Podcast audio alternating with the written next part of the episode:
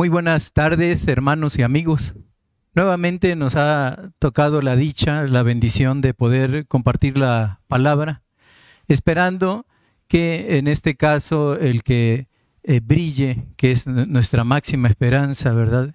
El que esté puesto a todo lo alto sea nuestro Señor y Salvador Jesucristo y simple y sencillamente Él nos ocupe como vehículos, quizá no tan aptos ¿no? Por, por el pecado que mora en, en, nuestras vidas, pero vehículos a través de las cuales su voz, vehículos a través de las cuales su voz pueda escucharse claramente. Hoy tenemos eh, un, una parábola. Cuando hablamos de, de parábolas, como que pensamos nosotros en Jesús y en el Nuevo Testamento, porque Él como, como tiene ese señorío, también fue el señor de las parábolas, ¿no? Y él las decía para que eh, los que lo oían teniendo oídos no entendieran, ¿no? No, no escucharan lo que él les decía a través de parábolas. Y si no era a través de parábolas, muchas veces el Señor prefería no dar el mensaje, sobre todo por la enorme cantidad, la nube de, de enemigos que tenía alrededor de él. Pero les decía hoy, es una, una parábola del mundo antiguo, del Antiguo Testamento, y vamos a, abrir nuestras Biblias en el libro de los jueces, capítulo 9, y vamos a leer, si usted me hace el favor de seguir allí con, con la vista, jueces capítulo 9, versículos 7 al 15, para iniciar nuestro tema que se llama Parábola de ayer y hoy. Parábola de ayer y hoy. Jueces capítulo 9, versículos 7 al 15, dice así la palabra de Dios. Cuando se lo dijeron a Jotam, fue y se puso en la cumbre del monte de Gerizim, y alzando su voz clamó y les dijo, Oídme, varones de Siquem, y así os oiga Dios. Fueron una vez los árboles a elegir rey sobre sí, y dijeron al olivo, Reina sobre nosotros. Mas el olivo respondió, He de dejar mi aceite con el cual en mí se honra a Dios y a los hombres, para ir a ser grande sobre los árboles? Y dijeron los árboles a la higuera, anda tú, reina sobre nosotros. Y respondió la higuera, he de dejar mi dulzura y mi buen fruto para ir a ser grande sobre los árboles. Dijeron luego los árboles a la vid, pues ven tú, reina sobre nosotros. Y la vid les respondió, he de dejar mi mosto que alegra a Dios y a los hombres para ir a ser grande sobre los árboles. Dijeron entonces todos los árboles a la zarza, anda tú, reina sobre nosotros. Y la zarza respondió a los árboles, si en verdad me elegís por rey sobre vosotros, venid, abrigaos bajo mi sombra, y si no, salga fuego de la zarza y devore a los cedros del Líbano. Padre, te damos gracias en esta hora. Gracias porque tu palabra puede llegar a través de este medio que tú permites y que tú dispones para toda esta audiencia que se congrega para recibir edificación en tu palabra. Tu Santo Espíritu guíe todo lo que se ha de decir, Señor, pero también guíe los corazones, las mentes a enfocarse en ti que eres el único digno de gloria, de honra, de alabanza, y a través de esto obtener lecciones para la vida, para que podamos ser a, su vez edificados y mejores hijos tuyos. Señor, que uses esta palabra para tu gloria, es nuestro ruego, te lo pedimos en el nombre de Jesús. Amén. Bien, miren los evangelios, contienen muchas parábolas e historias que tienen un sentido muy profundo. Pero el día de hoy encontramos una de las pocas parábolas del Antiguo Testamento. ¿Por qué digo pocas parábolas? Existen otras parábolas en el Antiguo Testamento, aunque parezca increíble. ¿Se acuerdan, por ejemplo, cuando allá en Segunda de Samuel capítulo 12 viene el profeta Natán y amonesta a David y le cuenta aquella historia. ¿Se acuerdan? Un hombre eh, era dueño de, multitud de ovejas, pero había un hombre que tenía una sola oveja. ¿no? Y entonces, de esta manera, le termina diciendo a un rey a través de una parábola, la verdad, muy amable por los hechos que se estaban viviendo, pero termina diciéndole al rey, tú eres ese hombre, ¿no? Que tomó esa, esa oveja única, que era propiedad de un hombre sencillo y humilde. Pero también tenemos otra parábola en Isaías 5, Isaías capítulo 5, versículos 1 al 7. Eh, si, si ahí ustedes se acuerdan, eh, cuenta la historia de un hombre que compró un, terreno, le hizo un vallado, lo, cercó, pues, ¿no? Le dispuso eh, la cuestión del agua y todo eso. Y dice que este hombre, esperando que diera uvas, dio uvas silvestres que eran imposibles de comer, eran, desagradables para comer. Y otra parábola que también encontramos en el Antiguo Testamento está en Isaías capítulo 17 se llama la parábola de la águila o del águila y la vid. Parábola del águila y la vid.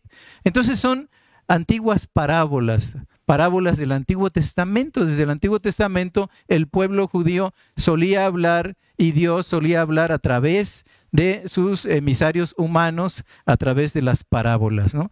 Bueno, esta parábola que nos ocupa el título Parábola de ayer y hoy fue escrita, se cree, alrededor del año 700 antes de Cristo. Tenemos entonces que Dios nos contó historias. Y uno de los recursos para compartir estas historias, para contar historias que Dios utiliza frecuentemente es la parábola. Pero la pregunta surge entonces, ¿qué es una parábola? Bien, la parábola es una narración corta que toma un ejemplo terrenal en este caso del reino vegetal, en este caso que nos ocupa, para enseñarnos una verdad más profunda y, como en este caso es, espiritual. Entonces, parábola, un ejemplo terrenal que enseña una verdad espiritual. Y miren, es tomada del libro de los jueces, ¿no? Eh, los jueces es un texto fascinante que habla de la voz de Dios en tiempos caóticos, anárquicos y oscuros. Porque dice jueces 17.6. Jueces 17.6, el libro de los jueces, dice, en aquellos días no había rey en Israel. Cada uno hacía lo que bien le parecía. Tiempos anárquicos, ¿no? Jueces 17.6. En aquellos días no había rey en Israel, cada uno hacía lo que bien le parecía. Entonces, estamos viendo un periodo histórico importante de la vida del pueblo de Israel. Y durante este periodo histórico, a los gobernantes del pueblo israelita se les llamaba jueces. Sin embargo, sin embargo, cabe aclarar el papel de los jueces. No eran solamente magistrados civiles que administraban justicia y emitían veredictos sobre disputas.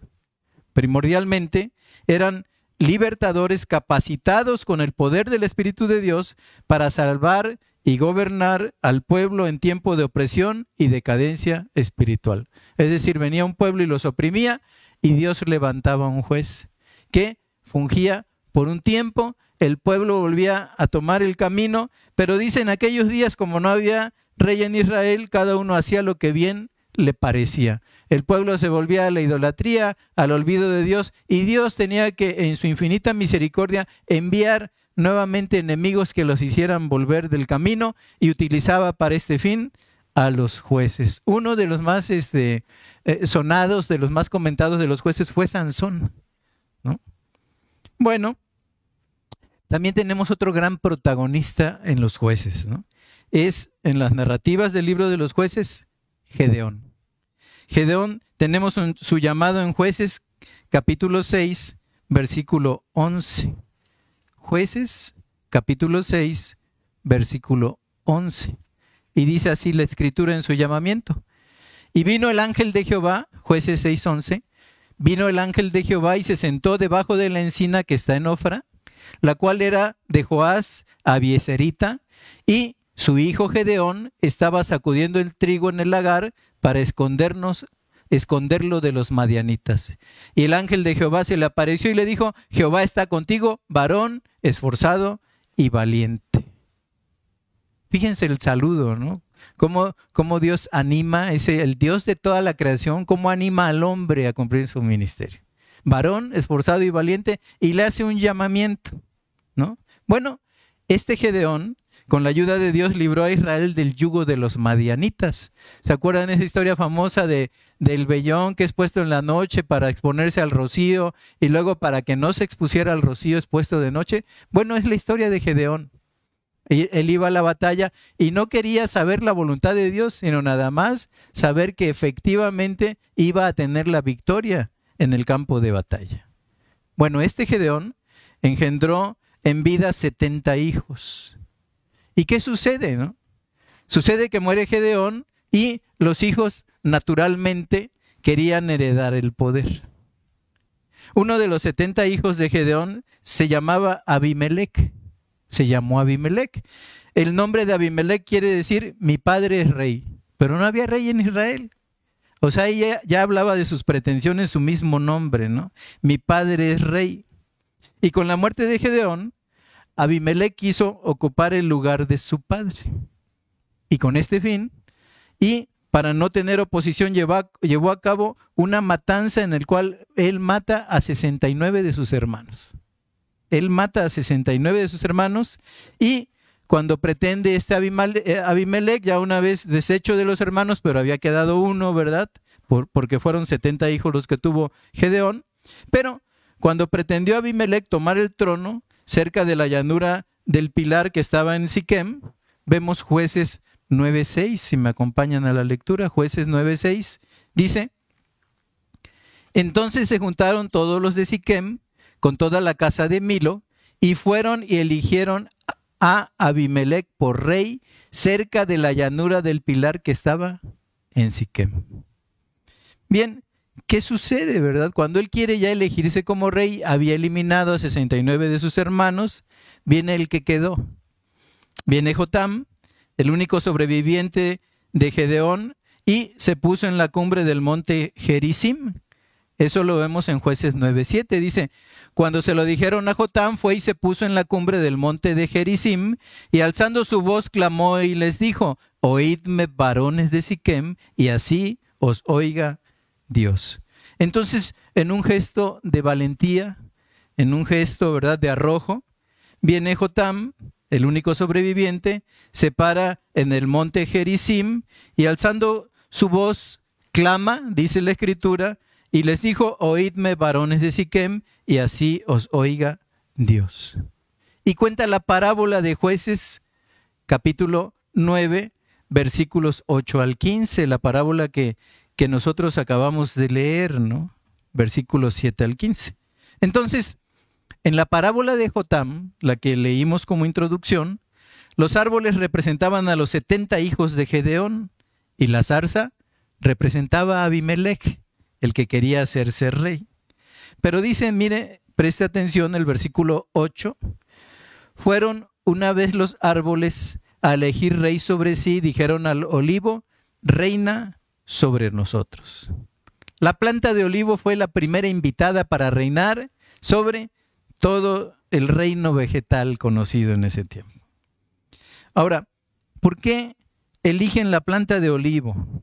Bueno, la planta de olivo ocupaba el primer lugar de la economía palestina de aquellos días. Por eso no en vano acuden a él primero, ¿no? Y es como si ellos, eh, en, una narrativa que imaginamos, me tomo la libertad de imaginarme lo que le pudieron decir, es como si le hubieran dicho, ya que nos generas tanta prosperidad y que el comercio contigo es significativo por los aceites que produces, es decir, por el olivo, reina sobre nosotros. Pero la respuesta a la petición se ve en el versículo 9. Mas el olivo respondió, he de dejarme aceite con el cual en mí se honra a Dios y a los hombres para ir a ser grandes sobre los árboles. Entonces se niega la planta del olivo. ¿no? Ahora, uno de lo, que, de lo que nosotros usamos como producto del olivo es el aceite, el aceite de oliva. No puede faltar en nuestras mesas. Pero ¿Para qué se usaba en la, Palestina antigua el aceite de oliva? Bueno, en primer lugar se usaba como combustible para las lámparas. Eran lámparas de aceite.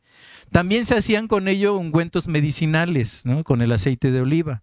También se utilizaba para hacer jabón para el aseo personal.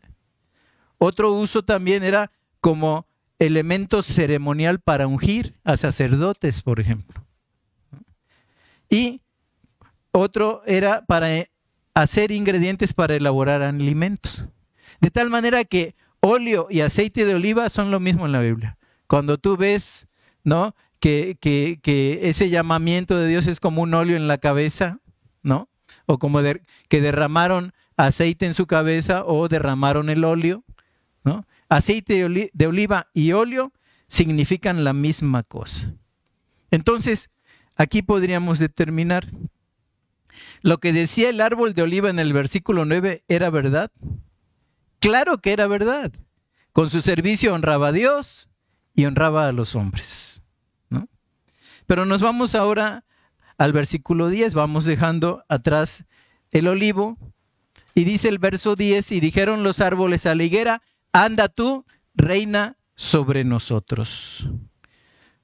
Entonces, como resultado de la negativa de la oliva, ¿verdad? Del árbol de oliva, vienen y van y buscan a la higuera.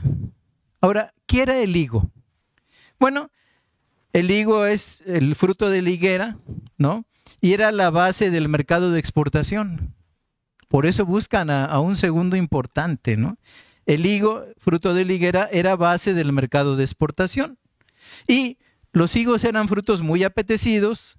Todo oriental, aquí es los tiempos y las costumbres de los tiempos antiguos, todo oriental que quisiera dar una apariencia de prosperidad a la gente que invitaba a su casa para compartir, tenía en charolas muy elaboradas dátiles e higos. ¿Para qué? Bueno, para compartir y dar una buena impresión de hospitalidad, de dar un recibimiento dulce a sus huéspedes. ¿No? Pero la higuera responde en el versículo 11 y respondió la higuera, ¿he de dejar mi dulzura y mi buen fruto para ir a ser grandes sobre los árboles. Tenemos la segunda negativa a ir a reinar sobre todos los árboles, ¿no? Pero entonces nos vamos al versículo 12. Dijeron luego los árboles a la vid, pues ven tú, reina sobre nosotros. La vid, de hecho, no es un árbol en sí, pero es una planta muy significativa en el mundo entero pues su fruto es ideal para producir el vino, que es un elemento de consumo cotidiano entre los hombres. Cristo mismo, ¿se acuerdan? Habló de él como la vid verdadera en Juan capítulo 15, versículos 1 al 5. Él dijo, yo soy la vid verdadera, ¿no? Juan capítulo 15, versículos 1 al 5 dice, yo soy la vid verdadera y mi padre es el labrador. Todo pámpano que en mí no lleva fruto lo limpiará para que lleve más fruto. Ya ustedes están limpios por la palabra que les he hablado. Permanezcan en mí y yo en ustedes, como el pámpano no puede llevar fruto por sí mismo si no, si no permanece en la vid, así tampoco ustedes si no permanecen en mí. Yo soy la vid, ustedes los pámpanos. El que permanece en mí, yo en él, este lleva mucho fruto, porque separados de mí nada pueden hacer. Aquí Cristo está ilustrando la comunión de que debe de haber, que debe de haber entre Él y su iglesia. Entre Él y su iglesia. O sea, imagínense la importancia de la. De hecho, para hablar de, prosperidad y de bendición de Dios, muchas veces a través de, lo, a lo largo y ancho de la escritura se utiliza la vid y se utiliza el vino como sinónimo también de festividad, como sinónimo de bendición. Pero ¿qué dice eh, jueces 9 en su versículo 13? Y la vid le respondió, ¿he de dejar mi mosto que alegra a Dios y a los hombres para ir a ser grandes sobre los árboles? ¿Qué sucede entonces? Ya había tres negativas, ¿no? Se había eh, negado en este sentido eh, el árbol de oliva, se había negado la higuera y ahora se negaba la vid. ¿Qué hacen entonces ¿no? los árboles? Seguían buscando rey. Dice el versículo 14, capítulo 9 de jueces, versículo 14. Dijeron entonces todos los árboles a la zarza, anda tú, reina sobre nosotros. ¿Y quién es la zarza? La zarza, miren, crece en cualquier lugar.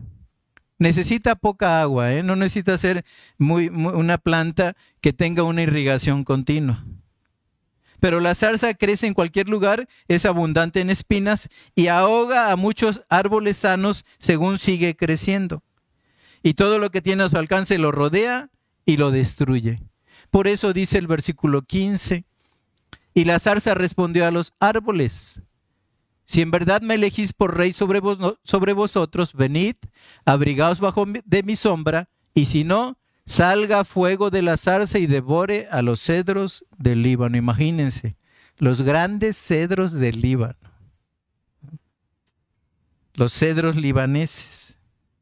Entonces, toda esta parábola tiene o va a desembocar o nos enseña lo que dice jueces 9, 16 al 20. Dice así jueces capítulo 9 versículos 16 al 20. Y esta es la palabra de Jotam después de decir su parábola. Ahora pues, si con verdad y con integridad habéis procedido en hacer rey Abimelech, y si habéis actuado bien con Jerobaal y con su casa, y si le habéis pagado conforme a la obra de sus manos, porque mi padre peleó por vosotros y expuso su vida al peligro para libraros de mano de Madiam, y vosotros no os habéis, os habéis levantado hoy contra la casa de mi padre, y habéis matado a sus hijos setenta varones sobre una misma piedra, y habéis puesto por rey sobre los de Siquem Abimelech, hijo de su criada, por cuanto es vuestro hermano.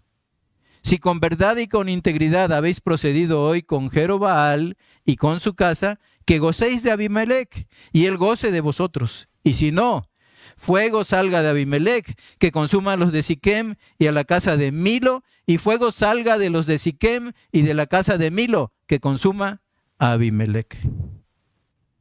Qué enorme valentía de Jotam.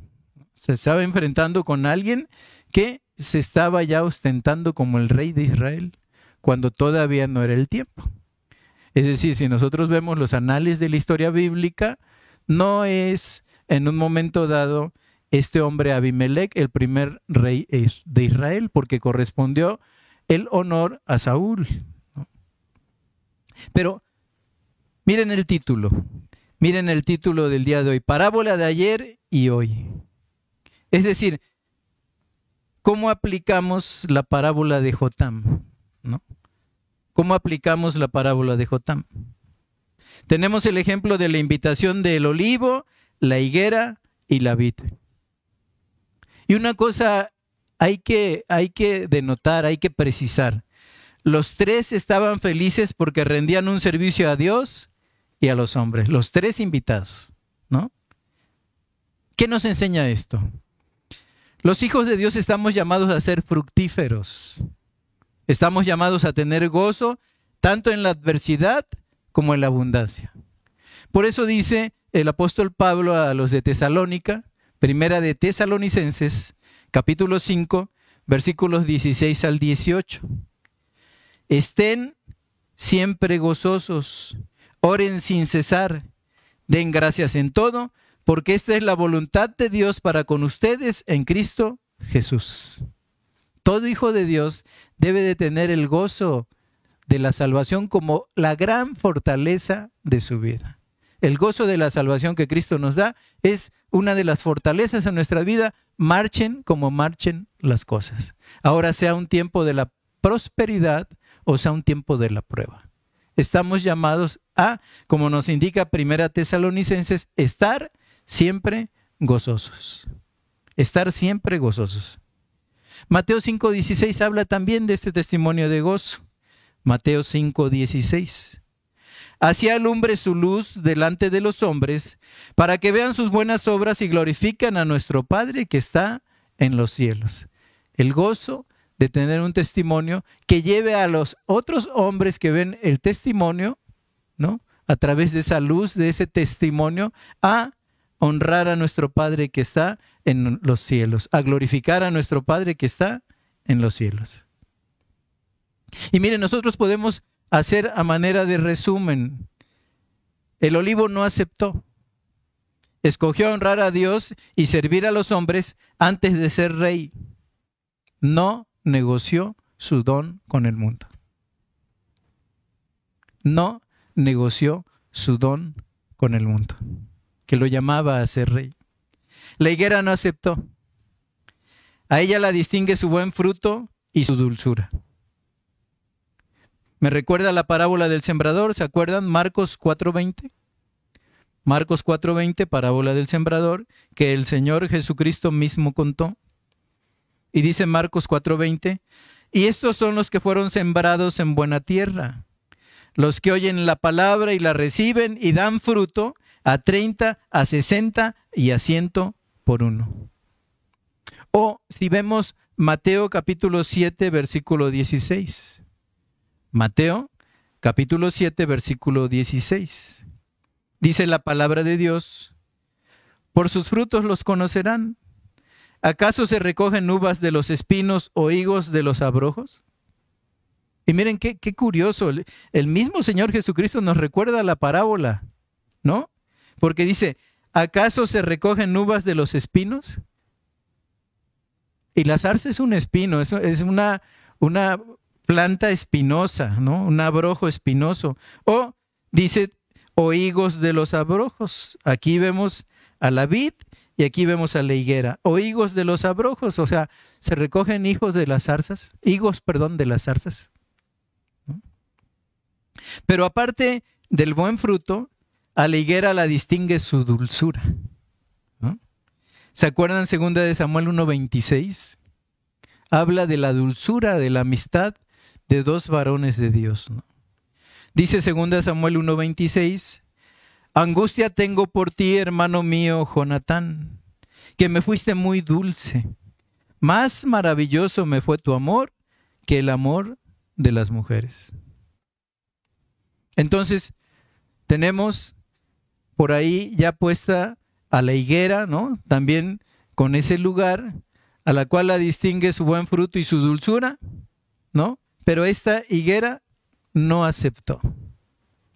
Y luego la vid tampoco aceptó la oferta de reinar, porque en su respuesta dice, no quiso dejar el mosto de su alabanza que alegraba a Dios y a los hombres. Queridos hermanos, vamos terminando. ¿Qué nos enseña esto? Hermanos, hermanas, tú que me escuchas del otro lado de, tu monitor, de la pantalla o a través de tu smart, debemos, querido hermano, la gran enseñanza que surge es que debemos mantenernos fieles y firmes a nuestro llamamiento. Dios nos llamó y Dios nos llamó para que le sirvamos. Dios nos llamó para que le honremos. Dios nos llamó como un pueblo de reyes, de sacerdotes, como nación santa nos llamó. Dios nos hizo un llamamiento, ¿no? Bueno, debemos mantenernos fieles y firmes a nuestro llamamiento. Querido hermano, querida hermana, usted puede ser un olivo con el óleo de la santidad sobre su cabeza, con una unción que honra a Dios y a los hombres, y es un ejemplo e inspiración en Cristo que guía a muchos que te vemos cómo amas a Dios. Tú puedes ser un olivo, ¿verdad? Un olivo. Pero tú puedes ser un hermano, una hermana que brinda a nuestra iglesia su dulce amistad y que con la ayuda de Dios muestra sus frutos en el trabajo, en la familia, en la iglesia. ¿De cuántos no, no, no me acuerdo y pasan eh, ahorita por mi mente que brindan su dulce amistad a la iglesia. Hermanos de muy buena amistad, ¿no? O, querido hermano, querida hermana, tú que me escuchas, puede ser una vid que alegra con su presencia, con sus palabras, con su cariño a Dios y a los hombres. Entonces, ¿por qué digo esto, hermano, hermana? Antes de pensar en seguir llamamientos para hacerte un principal en la sociedad o hacerte de un, de un mejor puesto laboral o quizá en la comunidad estudiantil donde te desarrollas, cumple con tu ministerio al que el Señor un día te llamó. Querido hermano, cumple tu ministerio. Cumple tu ministerio en tu vida. Cumple tu ministerio en tu casa. Cumple tu ministerio en tu iglesia porque así, igual que lo que es ese fruto que se obtiene de la oliva, ¿verdad? Tu aceite honra a Dios y a los hombres. Tu dulzura y tu buen fruto son aceptos delante de Dios y de los hombres. Y el mosto que desprendes y se extrae de tu testimonio alegra también a Dios y a los hombres. Allí, querido hermano, allí, querida hermana, en tu iglesia, en tu iglesia, donde sea que estés laborando, ahí dentro de esa iglesia. Seas un congregante, ¿no? Estés encargado de algún ministerio o ocupes un lugar importante, pues seas un diácono o seas un pastor dentro de esa iglesia. Cumple tu ministerio. Sigue laborando, sigue trabajando para Dios.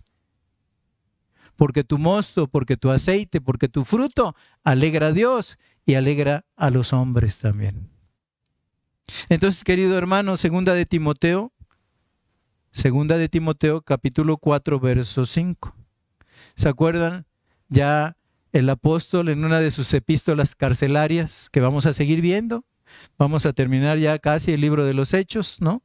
Pero una de esas epístolas que tienen el olor ya de lo que es la cárcel de Pablo, ¿no? Y el olor de, su pronto sacrificio, él le aconseja a su hijo en la fe, Timoteo, Segunda Timoteo 4:5, pero tú sé sobrio en todo, soporta las aflicciones, haz obra de evangelista, cumple tu ministerio. Cumple tu ministerio. Querido hermano, querida hermana, Dios, a través de la exposición de su palabra en este día, ¿a qué nos está llamando? A que cumplamos nuestro ministerio. Claro que tenemos que trabajar, ¿no? Son cosas que a Dios le, le agradan en ese sentido, ¿no? Y en ese aspecto, claro que tienes que hacer las cosas que te den en un momento dado la cantidad de dinero suficiente para mantener con honra, para mantener con honorabilidad el lugar y la casa donde Dios te ha puesto. Claro que sí, querido hermano, pero te dejo con esto, con esto a lo que nos llama el apóstol Pablo, cumple tu ministerio. Puede ser alguien que, que se reúne allí como, como alguien más del pueblo de Dios, pero que ora mucho por, por nosotros, por toda la iglesia. Puede ser alguien que sus ofrendas le son agradables a Dios. Puede ser alguien que esté trabajando para llevar el Evangelio a otras partes, a otras familias, a otros lugares. Sea que estés donde estés, cumple tu ministerio. No dejes tu mosto, no dejes tu fruto, no dejes tu aceite, porque honras a Dios y honras a los hombres. Y me despido con una pregunta. La primera pregunta es para mí, ¿con cuál de los árboles me comparo yo? Y lanzo la pregunta a este querido eh, público que escucha el día de hoy. ¿Con cuál de los árboles te comparas tú? Padre, te damos gracias en esta hora. Gracias por tu palabra. Gracias por la parábola antigua, Señor. Gracias porque en voz de Jotam podemos escuchar tu amonestación dulce y tierna de seguir dándote frutos, Señor. Por sus frutos los conocerán, dijo. No por los actos milagrosos o no por, las cuestiones explosivas, sino por el fruto, dice que seríamos conocidos. Señor, que demos fruto, que demos fruto, si sea fruto a 30 o a 60 o a 100 por uno, pero que demos fruto, Señor, para ti. Ya los tiempos están cortos y pronto regresas. ¿Cómo nos has de encontrar enredados en los negocios de la vida, Señor? Tenemos que servirte y agradarte a ti porque a ti te agrada. Señor, nuestra labor dentro de la iglesia, nuestra labor dentro de la familia, nuestra labor dentro de los lugares donde trabajamos, nuestra labor dentro de las escuelas donde nos movemos. Te agrada nuestra labor y te honra, Señor. Y así honran también a, tu iglesia, a los hermanos que vemos como, como testigos mudos muchas veces lo bien que se desarrollan tus hijos en los campos donde los has puesto. Señor, que cumplamos nuestro ministerio. Y Señor, que pensemos con qué árbol nos identificamos. Gracias por el mensaje en esta tarde. Bendecimos tu nombre y llévanos, Señor, a seguir eh, disfrutando, a seguir gozando. Este es el día para que nosotros nos gozáramos este domingo y también te diéramos honra. Permite que siga habiendo paz, que siga habiendo gozo y que siga habiendo prosperidad en nuestras vidas y en nuestros corazones al alabarte y al servirte a ti. Te lo pedimos en el nombre de Jesús. Amén. Muchas gracias. Buenas tardes.